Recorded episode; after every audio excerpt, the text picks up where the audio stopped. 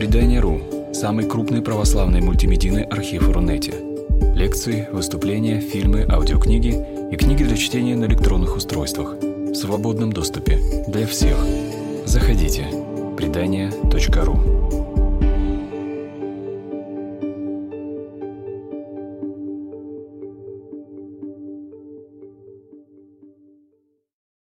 Хорошо, я всех приветствую. Э, меня зовут Владимир Стрелов. Я ректор Библейского колледжа наследия. И с порталом предания меня и нас связывают давние и дружеские теплые отношения. Я очень рад сегодня говорить о четвертом Евангелии. И я надеюсь, что то время, которое мы проведем вместе, оно будет для вас тоже полезным. А, почему вообще мы э, решились взять вот эту вот тему? Дело в том, что этим летом мы э,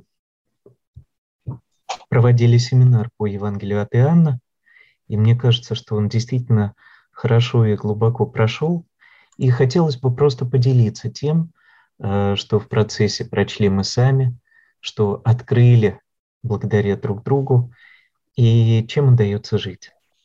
Мне хотелось бы, чтобы вот сейчас все, кто участвует в наших э, таких чтениях, слушаниях, могли э, писать свои вопросы в чате. И я буду благодарен, если эти вопросы мне будут пересылаться в чат Зума. Ну и э, вот это то, с чего мы начнем. Мы с вами обсудим особенности этого Евангелия, э, его особый стиль, его язык, его структуру. Э, коснемся богословских тем, которые поднимаются в этом Евангелии. Мы попробуем ответить на вопрос, как это может помочь нам в нашей духовной жизни и в нашем свидетельстве ближнему. Э, я также надеюсь рассказать вам о новом учебном годе в колледже наследия и пригласить вас туда. В конце, кто дотерпит до самого конца, э, вам будет доступна подборка святоотеческих и современных комментариев к этому Евангелию. Таков наш план. Давайте сейчас помолимся и начнем. Цари небесный, утешители, души истины, и же везде сей вся исполняя, сокровища благих и жизни подателя, приди и вселись в ны, и очистенные от всякие скверны, и спаси, блажа, души наши. Господи, благослови. Итак, Евангелие от Иоанна. Эм, одно из, один из самых последних текстов э, Нового Завета – мы можем спорить, кто написал последний текст. Э, вероятно, это был автор э, окончания Евангелия от Марка, 16 главы. Может быть, это был автор второго послания Петра, но, несомненно, Евангелие от Иоанна – это один из самых последних текстов Нового Завета. И в каком-то смысле он подводит итог осмыслению того, что означало пришествие Господа, что означали его смерть и воскресение, что э, означает для церкви дарование Духа Святого. Это э, осмысление велось в общине, которое э, сложилось, по-видимому, в Малой Азии, э, в Эфесе, и традиционно церковью ассоциируется с любимым учеником Господа нашего Иисуса Иоанном Богословом. Сейчас не место и время вступать э, в разговоры о том, какие бывают альтернативные теории относительно авторства этого Евангелия, как это связано с э, Евангелием, э, с посланиями или с э, откровением Иоанна Богослова. Об этом мы говорили в рассылке, которая была у нас в колледже и предваряла наш семинар. Сейчас мы с вами поговорим уже о таких основных как бы моментах, эм, которые были заданы этим Евангелием и осмыслялись церковью в течение последующих 20 веков. В частности, давайте с вами посмотрим, вот у нас э, есть фреска сверху, да, где собор святителей, э, как-то так вот э, беседует с теми, у кого нет нимбов, с теми, кто откололись от церкви. И вот эти вот беседы по поводу э, четвертого Евангелия были довольно интенсивными. Ну, в частности, наверное, вы знаете, что в начале э, второго века э, развилось такое движение, которое получило в науке название гностицизм. Его последователей было чуть ли не больше, чем членов христианской церкви. Гностики считали, что спасение достигается с помощью особых тайных знаний, э, которые они получали от своих учителей, Василида, Валентина и многих других. И во многом они основывались как раз на Евангелии от Иоанна. Э, именно из этого Евангелия они э, почерпнули свои представления, по крайней мере, они так это поняли, что мир, например, Э, у нас какой-то вот такой э, лежащий во тьме, э, а должен прийти Спаситель, свет, да, который спасет, спасет людей, находящихся здесь. И вот у них было отношение к миру резко негативное, отношение к телесности резко негативное. И э, самого Иисуса они иногда противопоставляли Отцу, э, используя при этом Евангелие от Иоанна. Церковь такое прочтение не поддержала. Э, в полемику с гностиками вступил святитель Ириней Леонский, и мы с вами знаем, э, что церковное учение и победа осталась за ним. Но, тем не менее, вот этот вот вопрос, а как нам смотреть на особый язык Иоанна, свет и тьмы, э, познание Бога и так далее, э, эти вопросы регулярно возникали и возникают. Во втором веке э, и дальше возникли вопросы о том, а как правильно понимать, кто такой параклет, утешитель, о котором говорит Господь в своей прощальной беседе. И некоторые э, считали, что это не просто Дух Святой, но это будет конкретная личность. И эту личность они связывали, конечно, либо с собой, либо с какими-то пророками. Э, ну вот в частности, мусульмане, например, считали, что параклетом может быть сам Мухаммед. И Евангелие от Иоанна тоже использовалось как раз для вот так, таких вот дискуссий. Э, в IV веке, когда перед церковью встал вопрос о том, кто такой Иисус Христос. Он божествен, но является ли он Богом с большой буквы?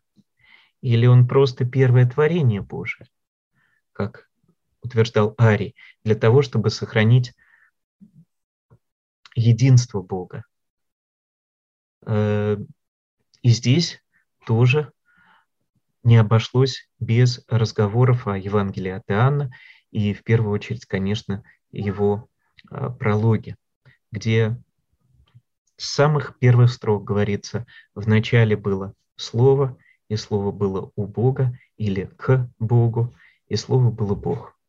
Вот как это понимать и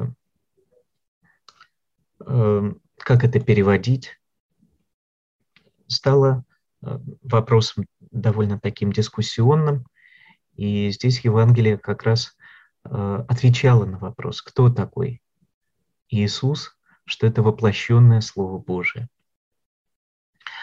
Э, вы знаете, что в третьей главе Евангелия от Иоанна довольно много вопросов вызывает беседа с Никодимом.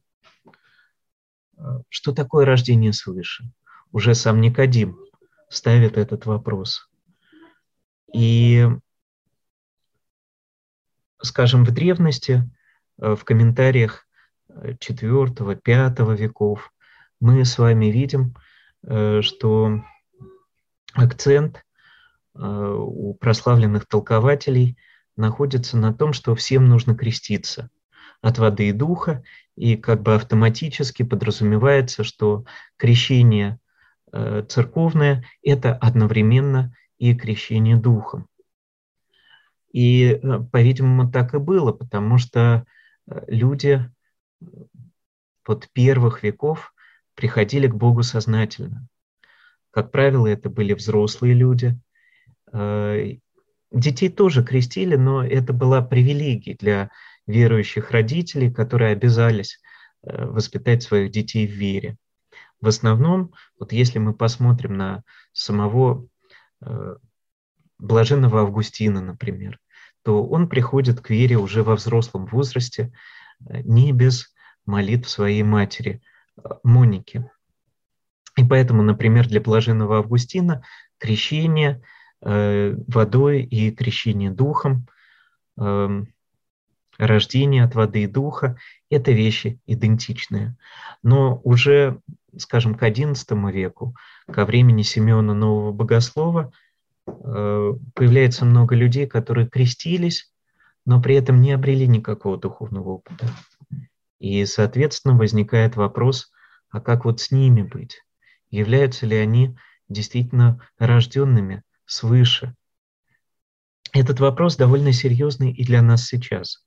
Потому что очень часто э, считается, что для того, чтобы воспитать своих детей в вере, достаточно их вводить просто в воскресную школу. Э, но вот я, готовясь к этому семинару, встречался с отцом Геннадием Фастом, и одна из его мыслей, э, мне кажется, достойна того, чтобы повторить ее и сейчас. Он говорит, что как раз очень важно показать, что рождение от Духа Святого э, – это не какое-то незаметное для нас событие. Эм, на этом пути есть свои этапы, но вот сказать, что это вообще никак не отражается на жизни, это неправильно.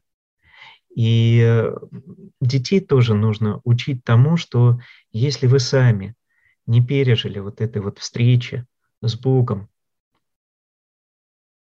то даже если вы знаете все Евангелие, можете его хорошо цитировать, э, знаете литургику и так далее, то вам все равно еще чего-то не хватает. Вот не хватает своего собственного духовного опыта, о котором как раз говорит Господь в беседе с Никодимом. Конечно, это Евангелие ставит перед нами вопрос о том, э, что значит единство церкви. Э, вы знаете, что Христос в своей последней молитве, первосвященнической молитве, молится о том, чтобы все были едины. Как Ты, Отче, во мне, и я в Тебе, так и они да будут в нас едины, говорит Господь.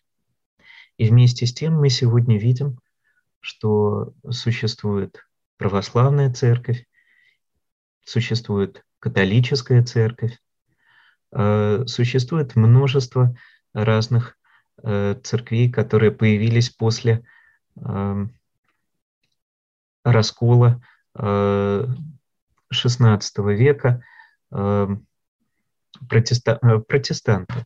Да, они, может быть, сами себя так даже не называют, их очень много, но тем не менее. И вот как к этому относиться? Кто-то скажет очень просто, э, что единая и истинная церковь – это только православная церковь, а все остальные откололись, и в них нет ничего христианского.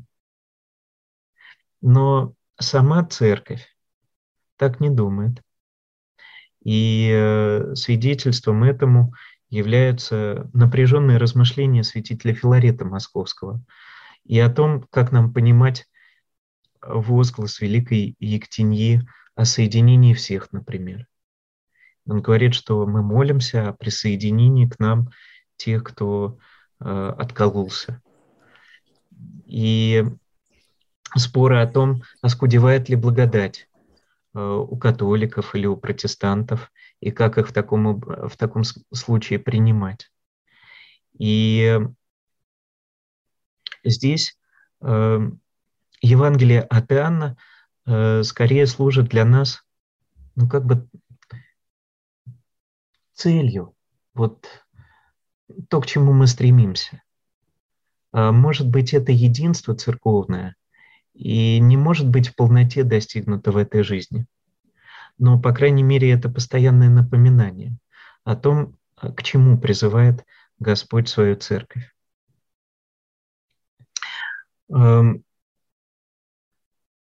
Также, конечно, это Евангелие повлияло э, на профессиональных богословов, которые дискутировали о том, а можно ли вообще доверять э, автору четвертого Евангелия.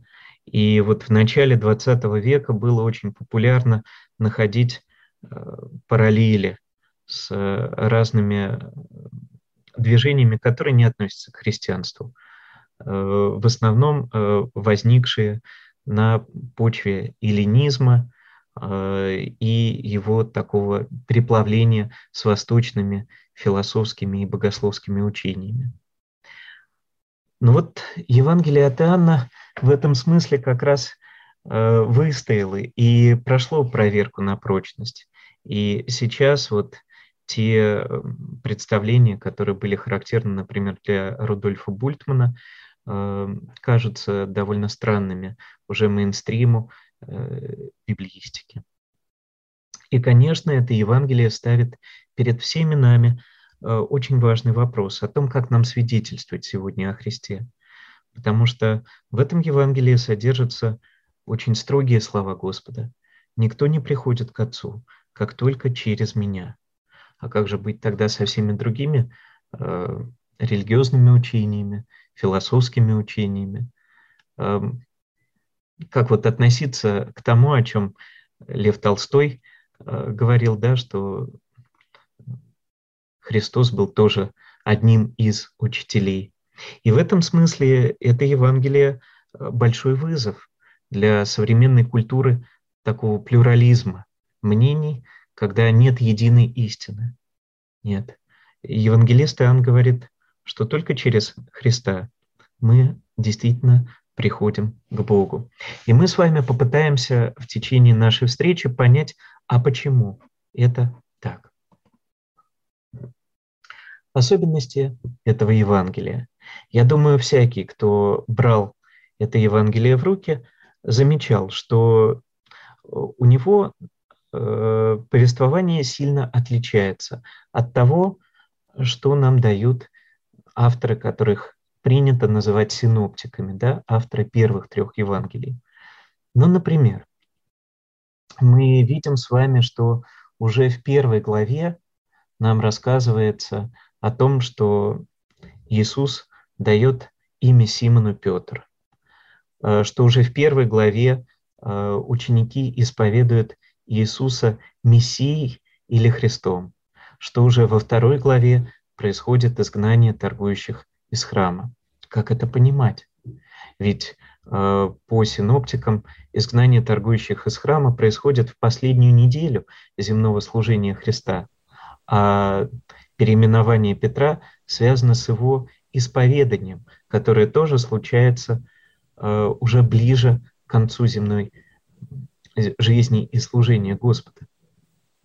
Мы видим также, что если Евангелие от Марка, например, построено как такое восхождение из Галилеи э, в Иерусалим, то здесь э, Господь довольно часто оказывается в Иерусалиме и учит там. Э, если мы возьмем с вами содержательное это Евангелие, то мы увидим, что здесь отсутствуют ключевые сцены, очень важные для синоптиков. Преображение, установление Тайной Вечери, нет, есть, э, собственно, вот прощальный ужин Господа с учениками, но слов о Тайной вечере нет. Но зато есть беседа о хлебе жизни, которая несомненно, связано э, с таинством Евхаристии. Зато есть беседы с Никодимом, с Самарянкой. Зато есть самое первое чудо э, – притворение воды в вино в Кане Галилейской и э, воскрешение Лазаря.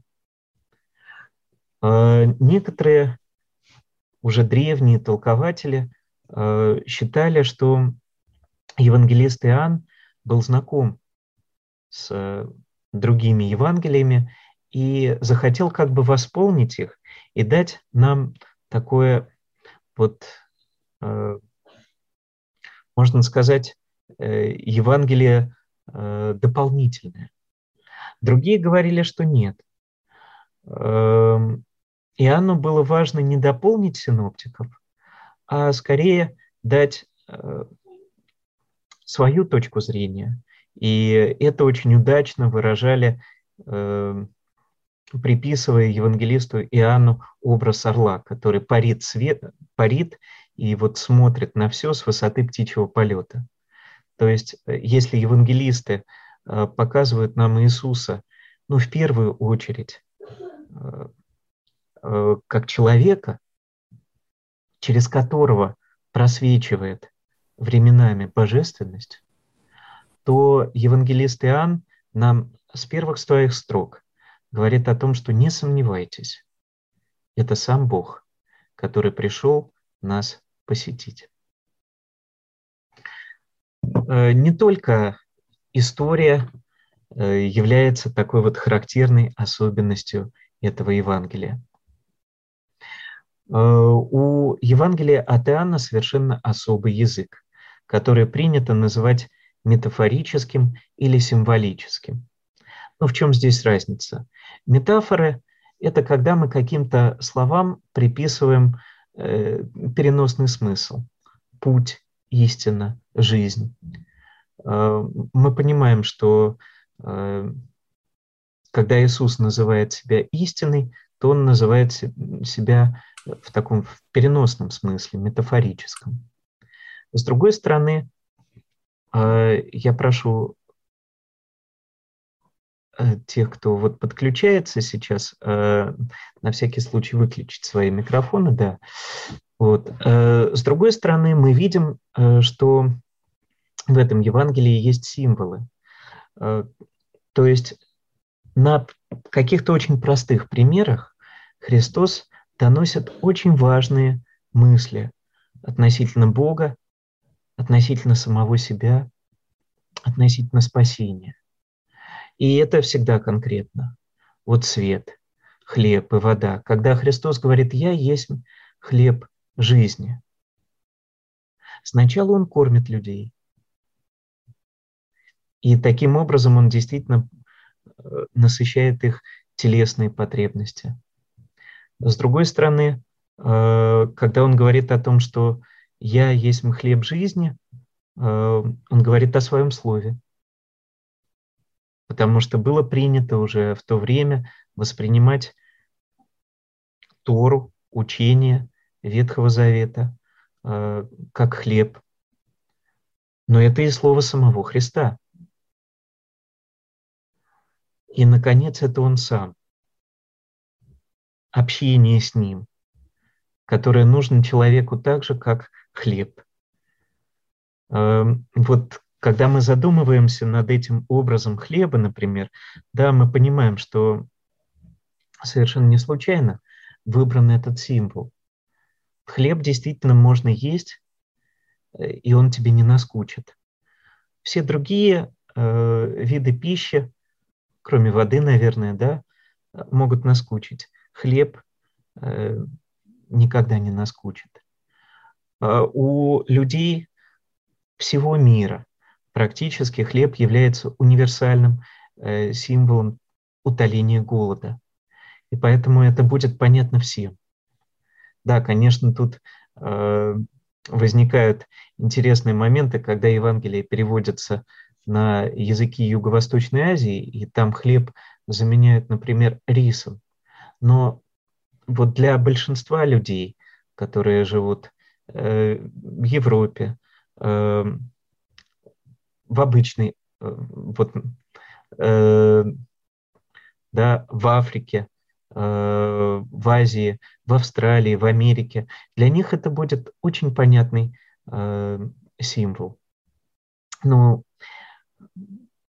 то есть вот Господь э, использует обычно э, житейские ситуации для того, чтобы говорить э, о чем-то гораздо большем. И берет обычные житейские вещи. Свет, вода. Э, не только какие-то отдельные э, знаки могут э, быть в центре внимания Господа. Он символической может стать целая ситуация.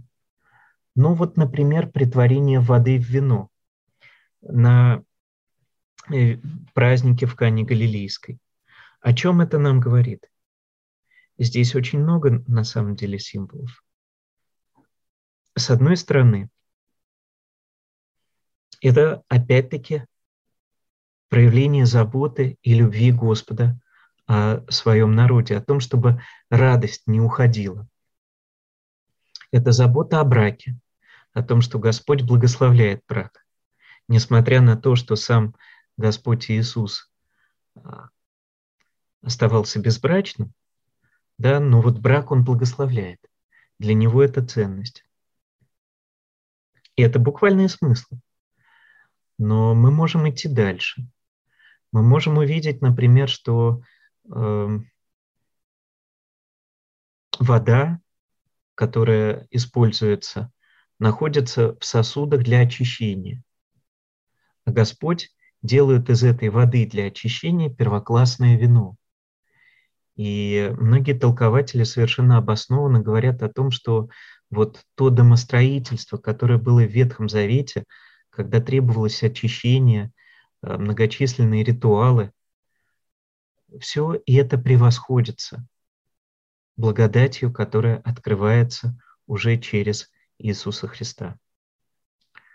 Э, мы можем с вами видеть здесь скрытую полемику, потому что все это происходит э, там, где почитают Диониса, и про Диониса ходили легенды о том, что он притворяет воду в вино. Так вот, нет. Истинный Бог – это никакой не Дионис, а Господь Иисус. Можно говорить о э, таких символических сценах в ног, э, в преподании уксуса с эссопом. Ну вот про умовение ног я умолчу сейчас – вы сами можете почитать, поразмышлять над этим. А вот уксус с сопом подает Иисусу. Почему э, вдруг здесь появляются горькие травы? А потому что для евангелиста Иоанна важно, что Иисус – это агнец Божий, о котором вспоминает во время Пасхи. Тот агнец, благодаря закланию которого ангел-губитель проходит мимо народа израильского. Иисус становится вот этим вот агнцем. И поэтому ему продают уксус с сопом. А, в этом Евангелии есть символические фигуры. Ну вот, например, когда мы читаем уже в первой главе, э, что к Иисусу э, в ученики э, входит Филипп и Нафанаил. Сами их имена уже символичны. Филипп – это греческое имя, а Нафанаил – еврейское. И тем самым, по-видимому, ангел, автор этого Евангелия, хочет нам показать, что к Иисусу придут и те, и другие. Э, фигура Богородицы. Вот мы с вами только что говорили о притворении воды в вино. Э, Все это происходит после слов Богородицы «вина нет у них». Но если мы посмотрим с вами, как вообще э, фигурирует Богородица в этом Евангелии и в Апокалипсисе, то мы увидим, что, по-видимому, э, это не просто Божья Матерь, но это и образ э, самой Церкви, народа Божия, молитв церковных. Э, такой символической фигурой становится Никодим, Иуда и сам Иисус. Э, если сейчас есть по этому поводу какие-то вопросы, комментарии, вы можете, конечно, об этом написать. Ну вот довольно много в последние годы говорится о том, что в этом Евангелии присутствует ирония и даже горький сарказм. Не надо это путать э, с тем, что Евангелие написано для того, чтобы мы э, просто повеселились. Конечно, это не так. Но э, сатира э, – это один из приемов, которые используются для того, чтобы лучше донести мысль автора. Ну и вот в частности, давайте посмотрим, как это работает э, в самом тексте Евангелия. Э, вы знаете, что согласно этому Евангелию Иисуса обвиняют в том, что он бунтовщик, Э, в том, что он э, фактически заговорщик против Рима. Э, это делается для римлян, и одновременно его обвиняют в том, что он богохульствует, называя себя Сыном Божьим. Но вот смотрите, евангелист Иоанн одновременно нам показывает, что когда встает вопрос о том, кого же выбрать, Иудейские лидеры выбирают Вараву, который произвел до этого убийство в народе. То есть, если уж говорить о бунтовщиках, то это они. А что касается богохульства, когда они кричат «нет у нас другого царя, кроме кесаря», вот они произносят настоящее богохульство. Потому что согласно пасхальному седеру, то есть вот как раз тому последованию молитвенному, которое должны читать иудеи на Пасху, их настоящим царем является только Бог. И когда они говорят, нет у нас другого царя, кроме Кесаря, они действительно сами производят, э, произносят настоящее богохульство. Но здесь есть и более мягкие моменты, конечно.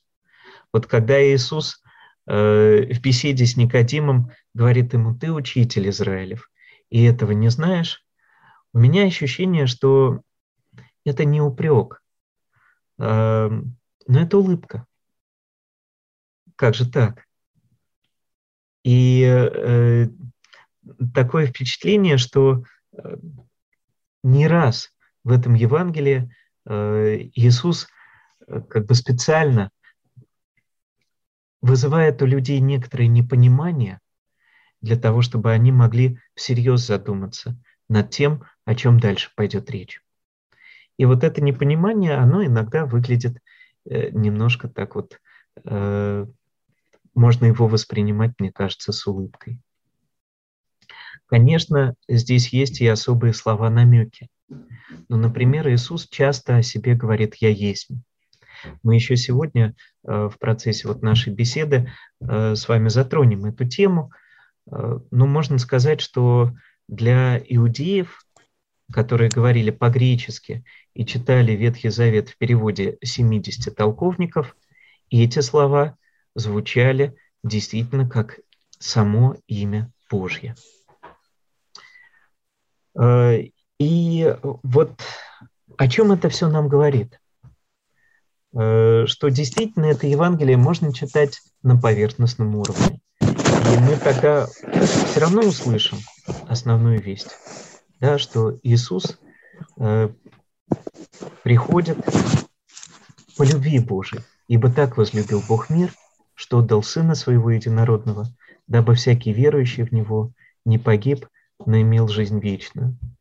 Чтобы это услышать, не нужно э, пытаться разобраться с метафорами, символами, иронией и сарказмом в этом Евангелии. Но с другой стороны, э, если мы будем читать это Евангелие медленно и вдумчиво, то в каждой сцене мы увидим, ага, вот один уровень смысла, ага, вот еще один, ага, вот еще один, вот еще один. Может быть, несколько уровней смысла в одной и той же сцене.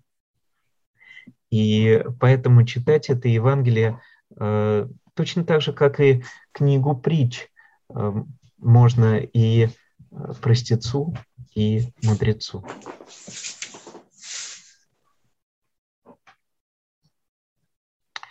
Ну вот само Евангелие представляет собой э, следующую структуру. Обычно все выделяют пролог Евангелия, первые 18 стихов, где говорится о предвечном бытии слова, о том, как это слово становится плотью, э, как оно не принято своими, и, и как в итоге оно дарует благодать быть чадами Божьими тем, кто принял его. Кстати, когда мы говорим о своих в этом Евангелии, не надо думать, что это относится только к иудеям. Один толкователь остроумно заметил, что э, вообще-то вот то, что относилось тогда к иудеям, можно, возможно, сказать иногда сегодня про нашу церковь. Принимаем ли мы, вот я конкретно, Иисуса, когда Он приходит ко мне и тоже ставит передо мной вопросы. Э, дальше, э, конец первой главы и всю вторую главу, мы э, видим описание как бы недели из жизни Иисуса. И мы сегодня более подробно об этом тоже поговорим. С моей точки зрения, я основываюсь здесь на мнении, в первую очередь, Э, замечательного такого исследователя, епископа Ксиана Безобразова, и это не просто история, не просто какие-то отдельные семь дней. Это, можно сказать, э, собранная воедино и э, так вот упакованная вся история Евангелия. Все основные темы этого Евангелия звучат вот в этих полутора главах. Основная часть Евангелия э, делится на э, как бы две половины. Это книга знамений, когда Иисус показывает, кто Он есть. И с другой стороны, это книга славы, когда Он не творит уже знамения, но большая часть ее занимает прощальная беседа э, Иисуса с учениками и само распятие. Э, с воскресением, конечно. Ну и вот еще э, отдельная глава, 21, как некий эпилог. Уже, казалось бы, все рассказали, но нужно теперь подытожить о пути Божьем, о пути учеников. И вот этот эпилог оказывается очень важен для нас.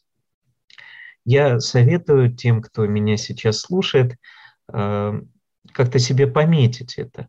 Э, потому что если вы будете э, не обращать внимания вот на эти разделы, то вам будет труднее просто увидеть логику в этом Евангелии. Давайте сейчас поговорим о богословских особенностях Евангелия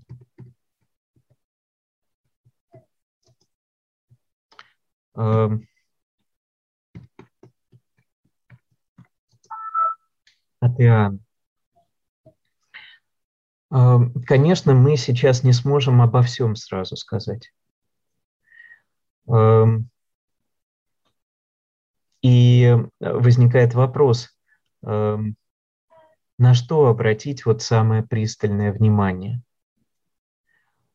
Те, кто дослушают презентацию до конца, вы получите материалы, в том числе на иностранных языках, где будут предприняты попытки некоторого такого вот обобщающего исследования Евангелия от Иоанна.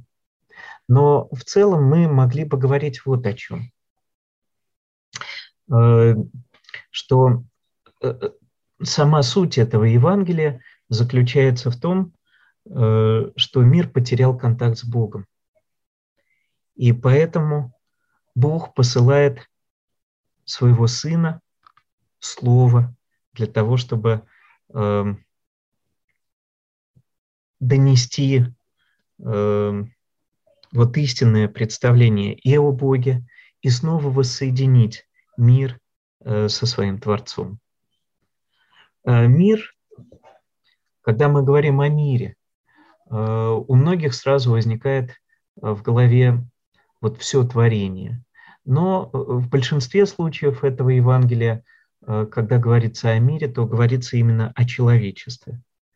И вот мир сам по себе неплох, но в нем все смешано и он лежит вне Бога в настоящий момент и нуждается в связи с Ним. Без Бога он обречен на смерть. Иисус в прологе э, называется логосом или словом. Существует множество исследований, почему именно так. Мы могли бы здесь провести параллель с премудростью Божией в Ветхом Завете э, из, четвер... Э, из восьмой главы книги «Притч». По-видимому, этот образ э, особенным образом повлиял на богословие евангелиста. Кто-то проводит параллели с Филоном Александрийским, с философией стоиков, с Мандеями и так далее. Вот. Нам сейчас э, важен не э, исторический контекст, наверное, даже, а почему, собственно, именно слово? А потому что Иисус должен сообщить, открыть миру Бога Отца. Вот, собственно, для того, чтобы вполне говорить на языке мира без посредников и требуется воплощение. Человечество обладает удивительной способностью – Бог дает откровение через Моисея, но люди используют это откровение для того, чтобы, например, приговорить Иисуса к смерти. Поэтому сам Бог должен прийти для того, чтобы явить Бога. Просто слова недостаточно. Но это становится источником конфликта, потому что люди не готовы принять Иисуса как воплощение самого Бога. Тем более, что когда Иисус говорит истину, часто это оказывается довольно неприятно. И вот во всем этом Евангелии звучит тема поиска. Конечно, мы, люди, ищем Бога, но и Бог ищет себе поклонников, которые будут поклоняться Ему в духе и истине. И эти поклонники не только э, из иудеев, Везде. Иисус предлагает людям жизнь и свет. Жизнь и в буквальном смысле, как полноту здесь и сейчас, и жизнь вечную, э, как единство с Богом. А свет – это и знание, понимание вот пути жизни э, и знание Бога, которое через Иисуса достигается не отвлеченным образом, как в философии, например, или даже э, в богословии, когда мы изучаем какие-то тексты, но через непосредственное общение с ним.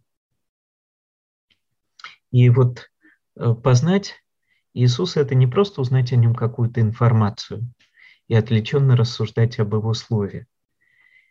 Это принять его, прозреть и пребывать в нем. И вот этот вот процесс э, сродни как раз рождению в новую реальность, вхождению в новые отношения. у некоторых современных христиан есть такое представление о том, что э, вот должен быть какой-то момент, когда это происходит. Но мне кажется, евангелист Иоанн показывает, что это с человеком происходит э, иногда вот так вот, как какое-то единократное событие, но иногда это процесс, это какой-то путь. Вот Никодим. Э, очень интересно. В начале этого Евангелия он как человек, который просто задается вопросами и ничего не понимает. В середине этого Евангелия это человек, который пытается, правда, безуспешно выступить на стороне Иисуса, но при этом сам э, он не говорит о том, что он является его учеником. А конец этого Евангелия ознаменован тем, что Никодим совершает публичный акт. Он идет и просит тело Иисусова. Таким образом, он совершенно наглядно заявляет о том, что он его ученик.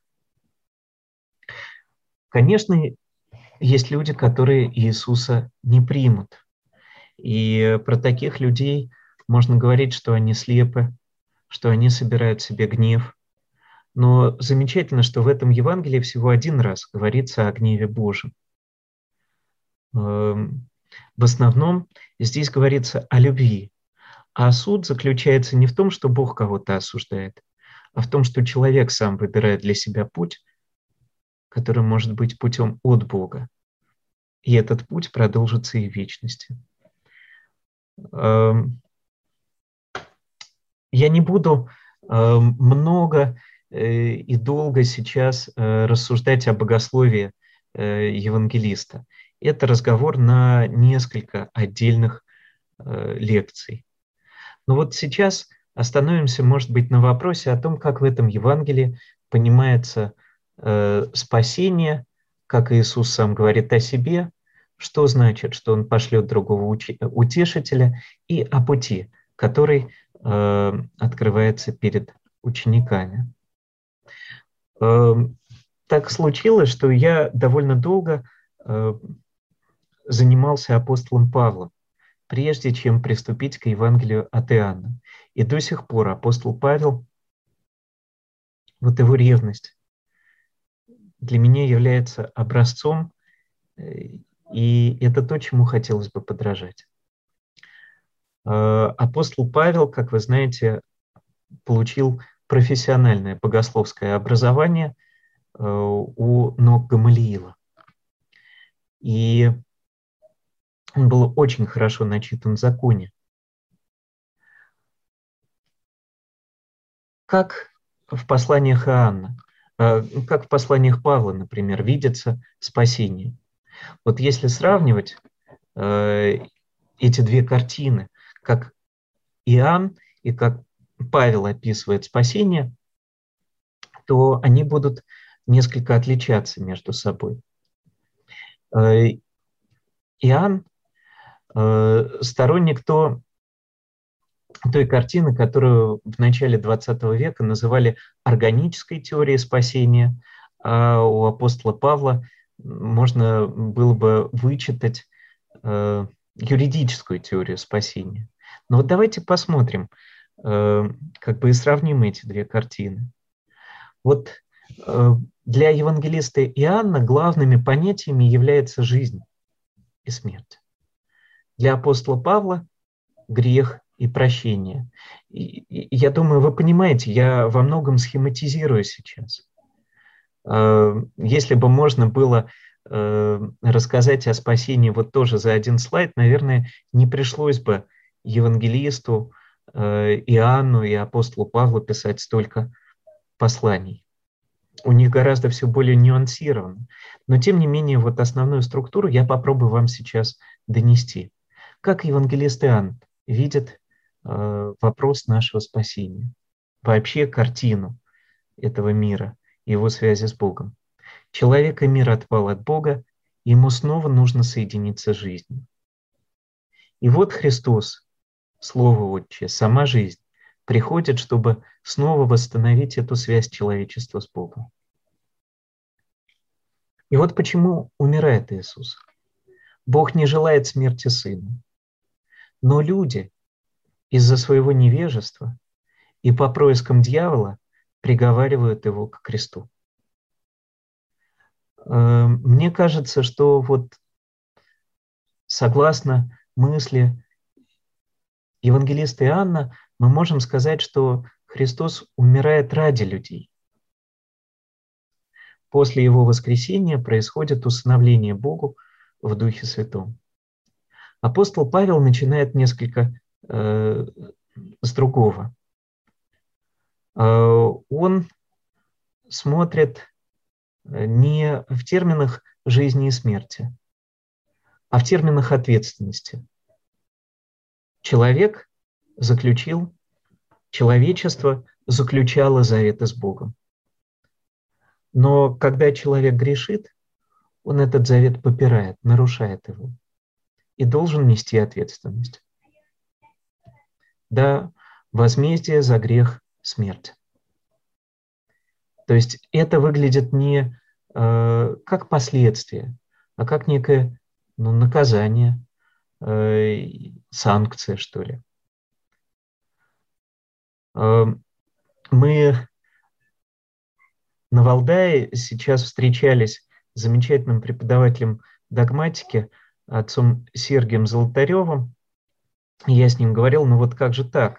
Вот эта юридическая теория спасения, она кажется какой-то более э, суровой, и э, Бог здесь представляется ну, таким э, менее любящим, что ли. Он говорит, это как посмотреть. А с другой стороны, вот э, если мы не говорим об этой ответственности, то получается, что мы всерьез не относимся к человеку. Получается, что человек как бы...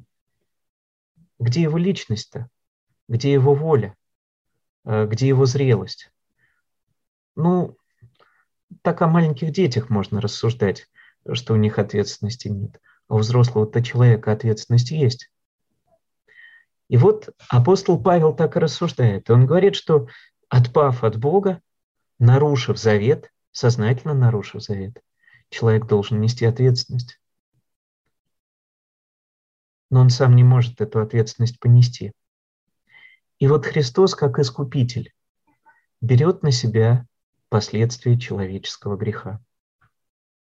В Ветхом Завете была такая фигура Гуэля, как раз вот искупителя. Как правило, это старший брат или вообще э, отец. Если сын попадает в рабство, если что-то случается не так, то кто-то должен прийти и заплатить за него. Э, кто-то должен ему помочь. И вот Христос становится тем, кто не просто помогает человечеству, но и даже согласен нести ответственность за него. И поэтому Христос умирает вместо людей, как того требует Божья справедливость.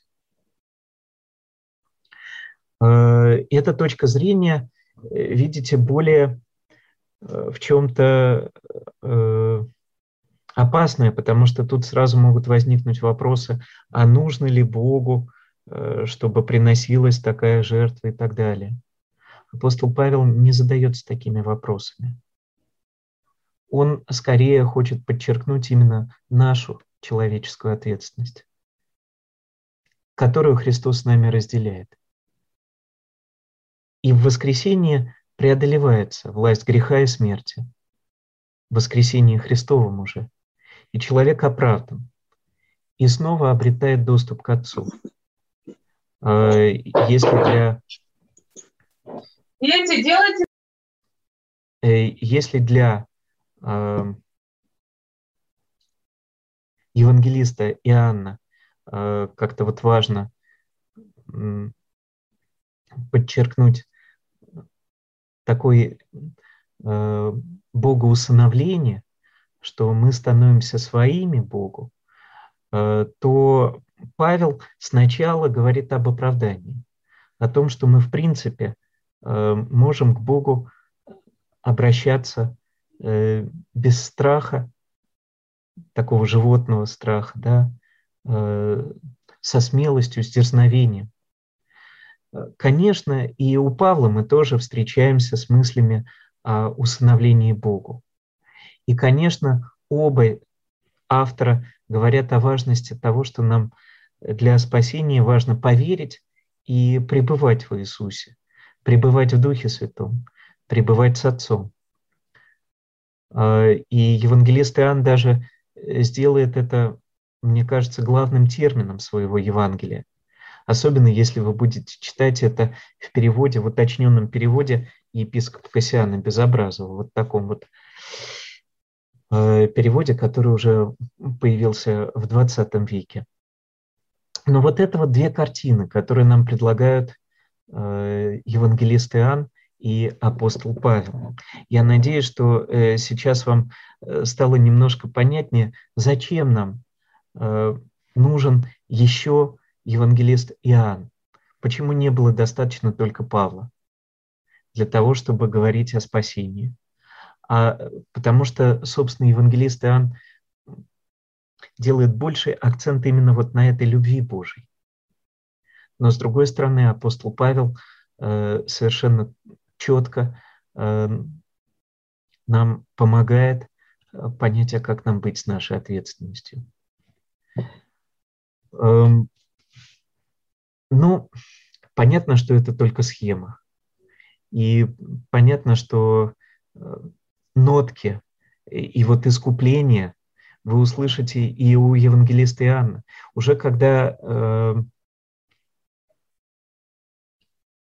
Иоанн Креститель говорит, вот Агнец Божий, который берет на себя грех мира, то здесь уже звучит эта тема.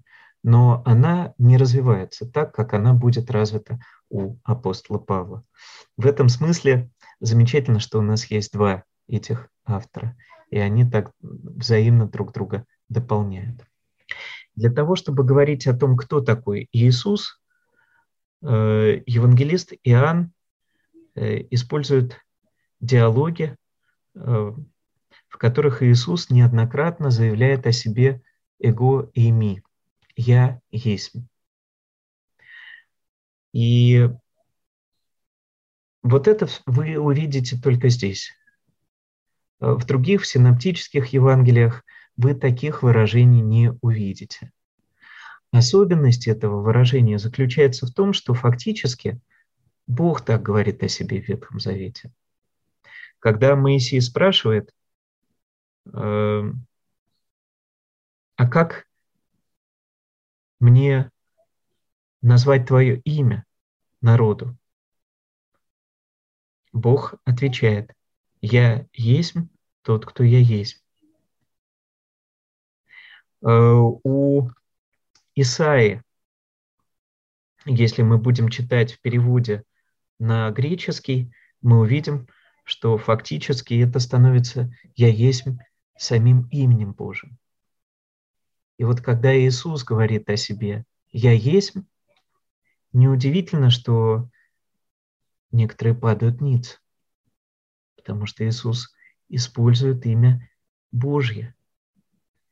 И вот есть такая секта свидетелей Иеговы, да, и они э, как-то много говорят о том, какое же имя открыл э, Иисус. Вы знаете, он не просто это на уровне слов открыл. Имя связано с личностью. И когда Иисус говорит «Я есть», он сам и открывает Отца. И вот эти вот метафоры и символы хлеб жизни, свет миру, дверь, это все э, тоже способ нам лучше узнать Бога, увидеть, что стоит за Его обетованиями.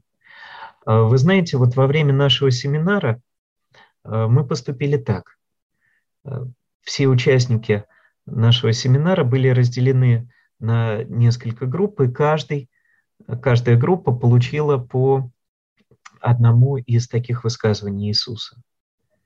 И в течение нескольких часов э, люди изучали и комментарии, и словари, и, конечно, Слово Божие, и беседовали, и спорили, и молились для того, чтобы потом поделиться в каждой группе, что они открыли. Буквально вот в одной этой фразе. Вы знаете, э, это у нас заняло больше двух часов. Потом э, просто рассказ о том, э, что каждый увидел в этом. И это было невероятно здорово, но мы на этом не остановились. Вечером мы использовали эти слова в вечерней молитве. И вот я очень надеюсь, что те, кто у нас участвовал в этом, действительно Э, благодаря этому смогли э, довольно глубоко войти слова Иисуса о самом себе. Если у вас будет просто время и желание, э, после того, как закончится наш вебинар, обратитесь еще раз к этим словам. Постарайтесь поразмышлять, что они говорят лично для вас. Начните с самого простого. Иисус говорит, я есть дверь, например. А для чего используется дверь? Ну, с одной стороны, чтобы кого-то куда-то не пустить. С другой стороны, э, для того, чтобы вот мы входную дверь используем, для того, чтобы к нам не пришли э, какие-то нехорошие люди для защиты. Но через дверь тоже можно куда-то войти мы можем вспомнить о том, э, как были устроены ворота э, в древнем мире, э, как, как были устроены жилища, ворота в город. И мы можем вспомнить, что говорится об этом в псалмах.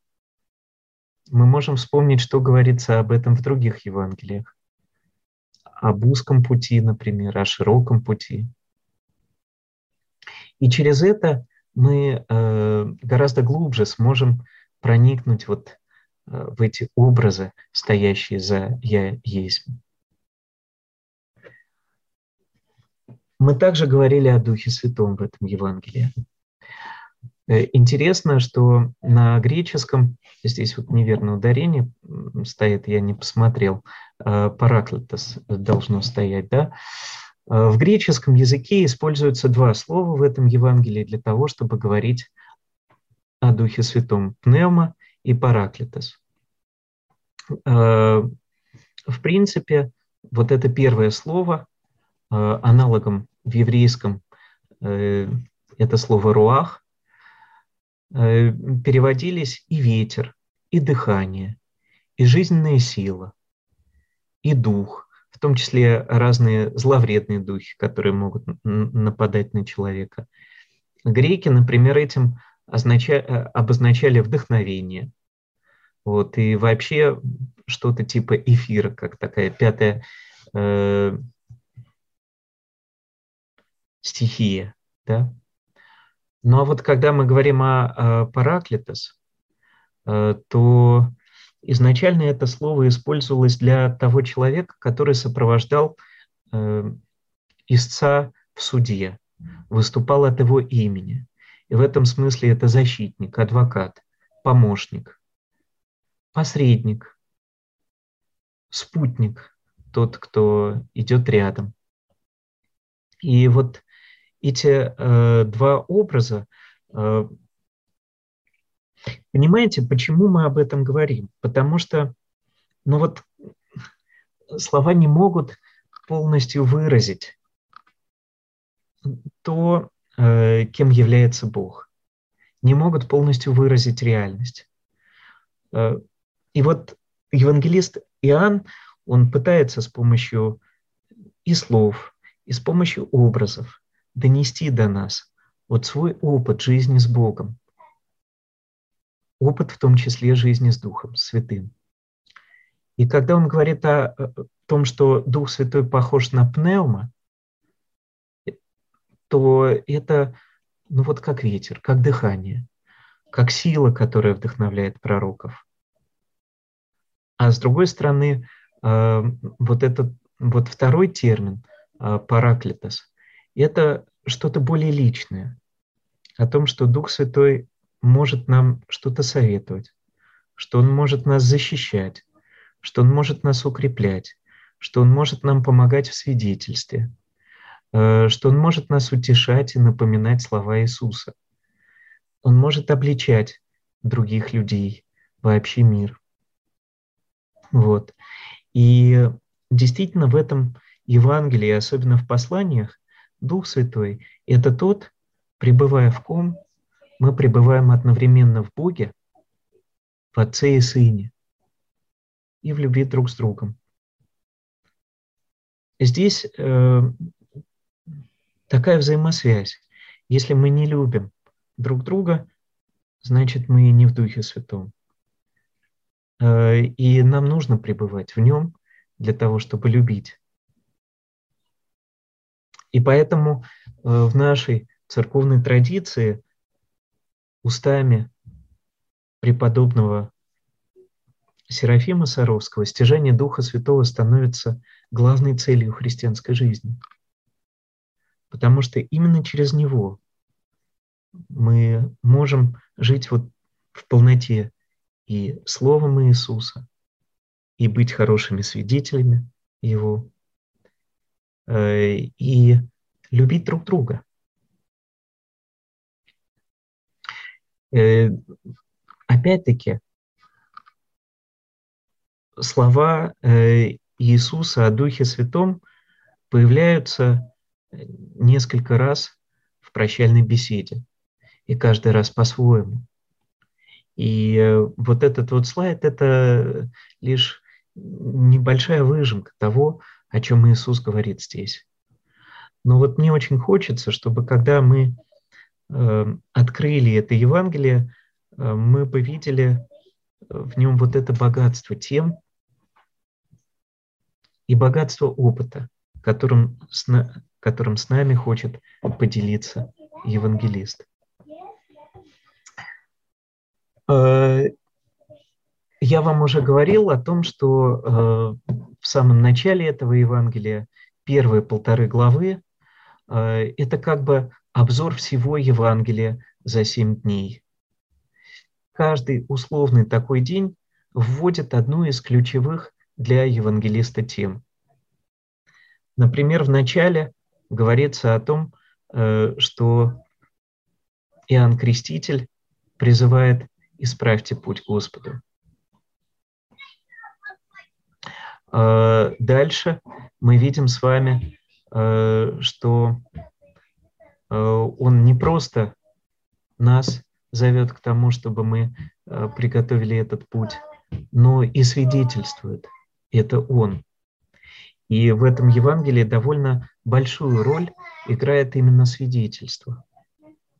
Э, к этому свидетельству потом оказываются призваны все ученики Иисуса.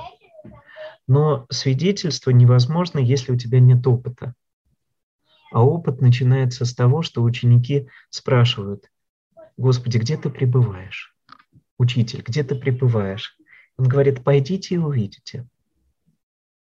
Вот без того, чтобы быть с ним, никакое свидетельство невозможно. Именно оно дает э, возможность уверовать. А потом меняется судьба. Ну вот, например, апостолу Петру присваивается имя Петр, то есть камень. До этого он просто Симон. А имя, изменение имени в Библии – это всегда изменение судьбы. И это тоже то, через что проходят ученики. Мы встречаемся здесь со знамениями, с полнотой жизни, э, как раз в примере с Каны Галилейской. И, наконец, э, прикровенное указание на страсти и на воскресение.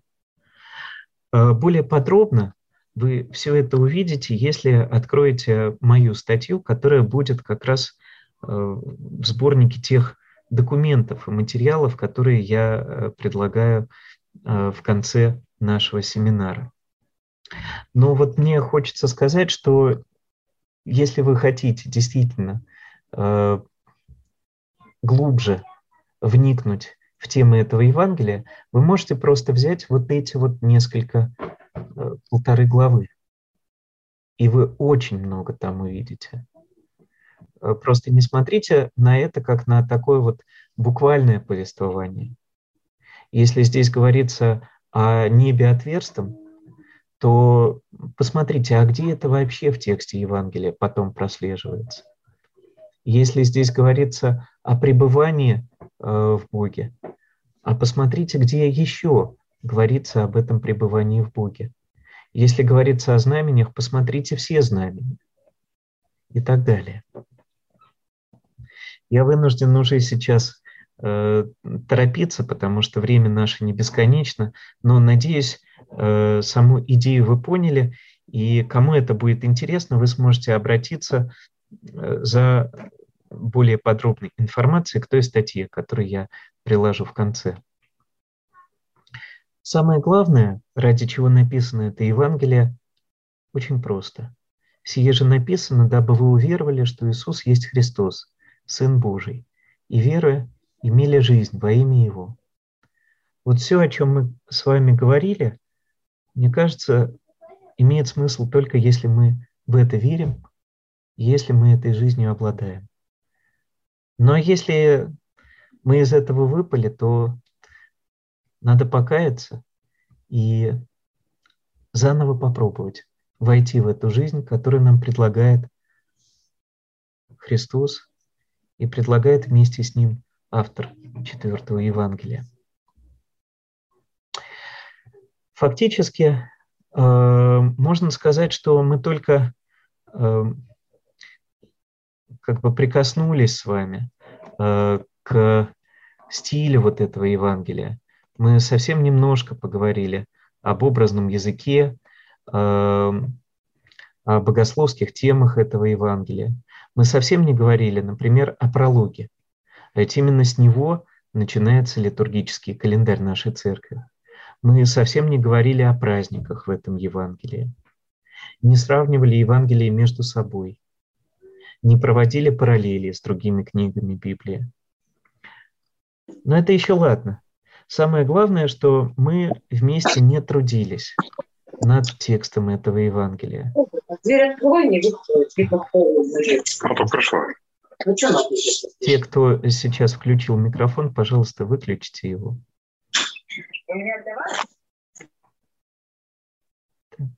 Это у нас?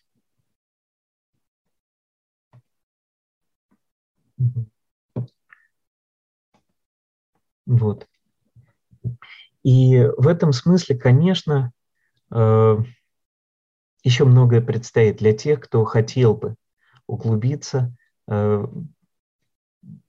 в четвертое Евангелие. Как это можно сделать? Ну, э, можно, в принципе, остаться на том, что вот мы прослушали этот вебинар, и э, уже что-то узнали.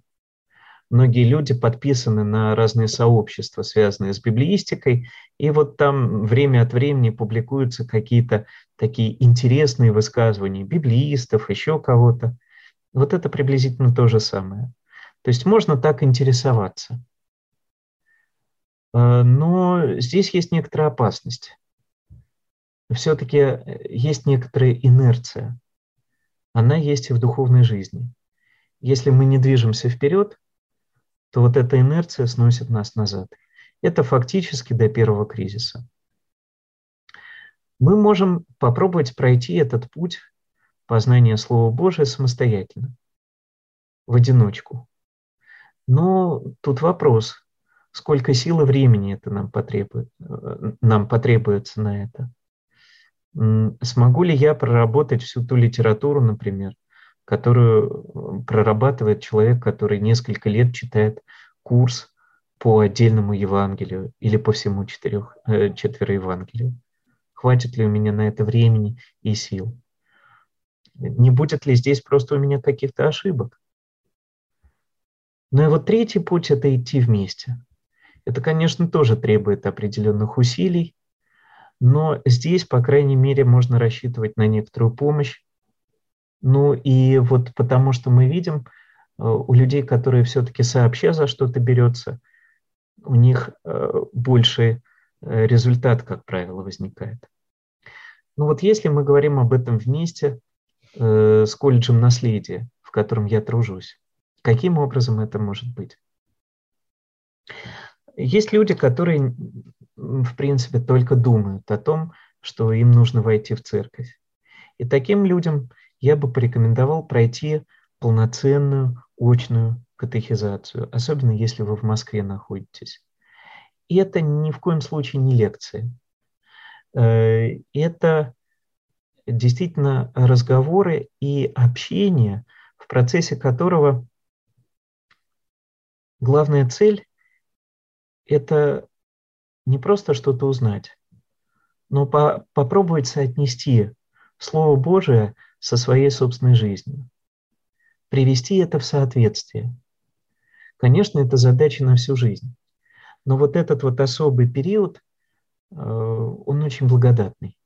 И э, люди, которые через него проходили, они не дадут мне соврать, э, что, может быть, это самое радостное время в церковной жизни. Даже для тех, кто в церкви уже не первый год. Иногда это требуется. Вот такое вот серьезное, осознанное вхождение в истины э, Библии, Евангелия, учения церкви, э, молитвы и так далее. Может быть, вы э, находитесь не в Москве, а, а где-то в других местах.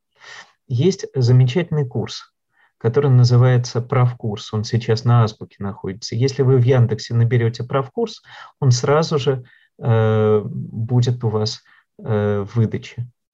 Это полгода, даже меньше. Э, это больше, может быть, интеллектуальная такая работа, хотя не только. Э, потому что, опять-таки, э, вы там не только слушаете или читаете, но задание построено таким образом, чтобы вы попробовали соотнести это со своей жизнью. И э, тоже важно, что будет обратная связь. Есть ассистенты, которые будут проверять э, ваши ответы и писать, вот это вот у вас хорошо получилось. Здесь э, вы что-то, может быть, не увидели, не поняли, вам нужно к этой теме еще раз вернуться. Я очень рекомендую правкурс. Это наши хорошие друзья. Если вы пока не готовы к тому, чтобы участвовать в чем-то очно, э, или подписываться на регулярное вот такое вот участие в э, проработке тем, как это на э, правкурсе. Вы можете выбрать для себя очень простой вариант.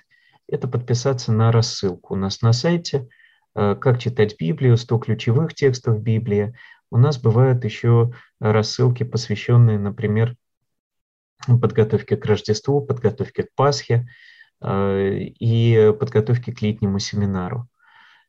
Всегда это довольно интересно, э, требует гораздо меньше усилий, э, но тоже помогает как-то держаться в тонусе. Для некоторых это может быть хороший старт.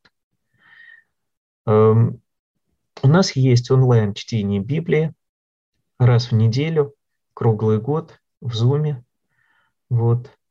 А, но если вы действительно хотите изучать Священное Писание, я бы вам рекомендовал эти онлайн-чтения сочетать э, с полноценным обучением.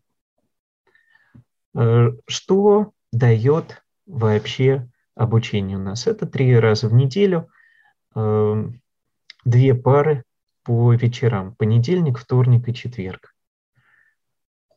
Ну, во-первых, вы начнете регулярно читать Священное Писание. И делая домашние задания, и просто потому, что вам станет интересно его читать. Вы увидите, что э, Ветхий Завет не менее интересен, чем Новый Завет. Э, вы познакомитесь с разнообразными вариантами интерпретаций Э, поймете, что эта книга действительно очень глубокая. Ее можно читать, но никогда нельзя прочесть. Э, постепенно вы поймете, как можно использовать Писание, например, в своей личной молитве. Э, как можно свою жизнь как-то осмыслять в свете Писания. Отношения с другими людьми тоже будут через это, через эту призму рассматриваться. У нас замечательный коллектив преподавателей. Не только миряне, как я, но и священники. С ними вы сможете познакомиться, просто вот посмотрев сайт нашего колледжа. На первом э, учиться можно несколько лет. Но вот первый год обучения – это такие курсы, как введение в Ветхий Завет, введение в Новый Завет, историко-культурный контекст Священного Писания. Э, это курсы по деяниям, по посланиям апостольским. Это обязательно совместное чтение Священного Писания. В идеале э, люди, которые у нас учатся, колледж, полное его название – это колледж библейских основ подготовки к церковным служениям.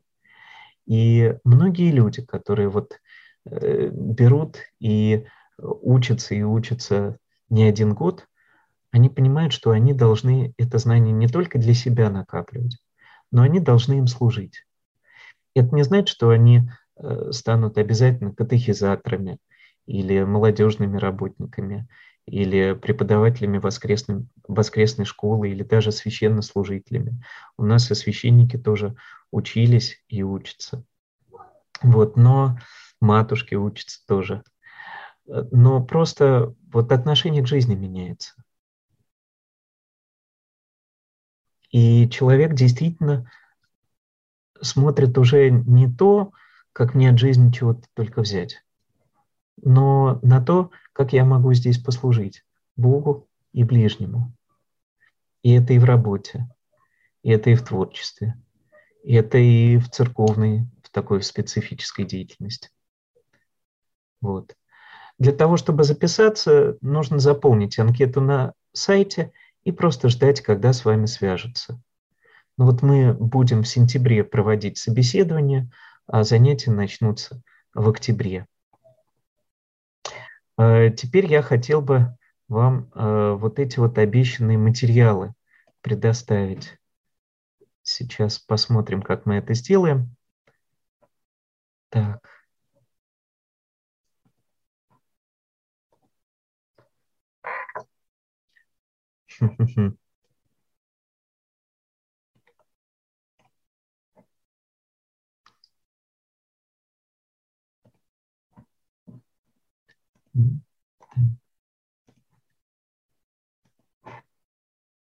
Сейчас, простите.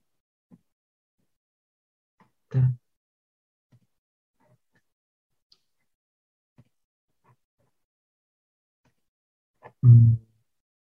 В чат я Э, вот сюда.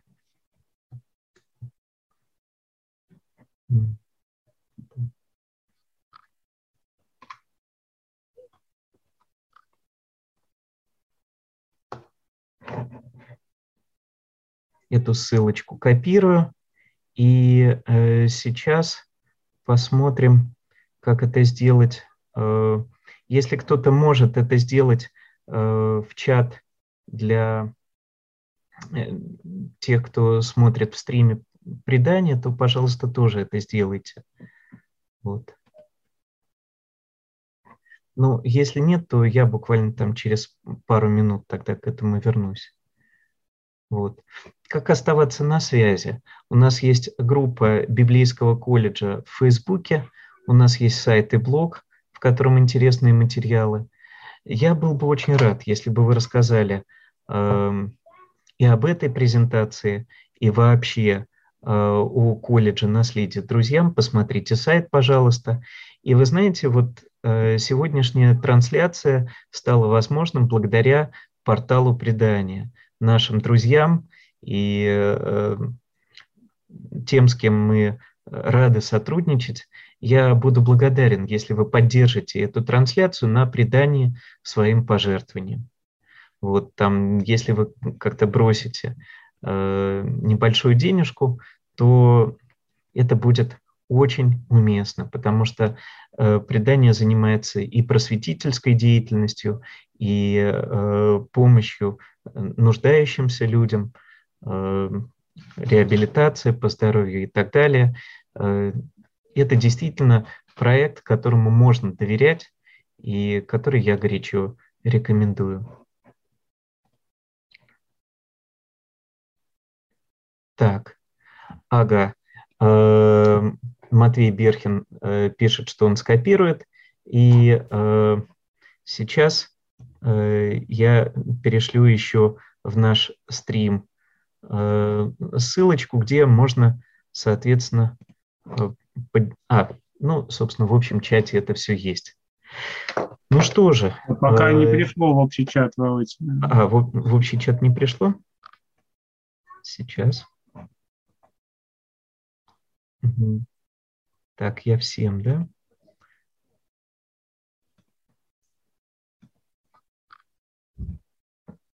Так, э, это я вот твое, а от меня сейчас еще раз вот эту ссылочку тоже в общий чат послал. Вот. Надеюсь, что теперь все верно.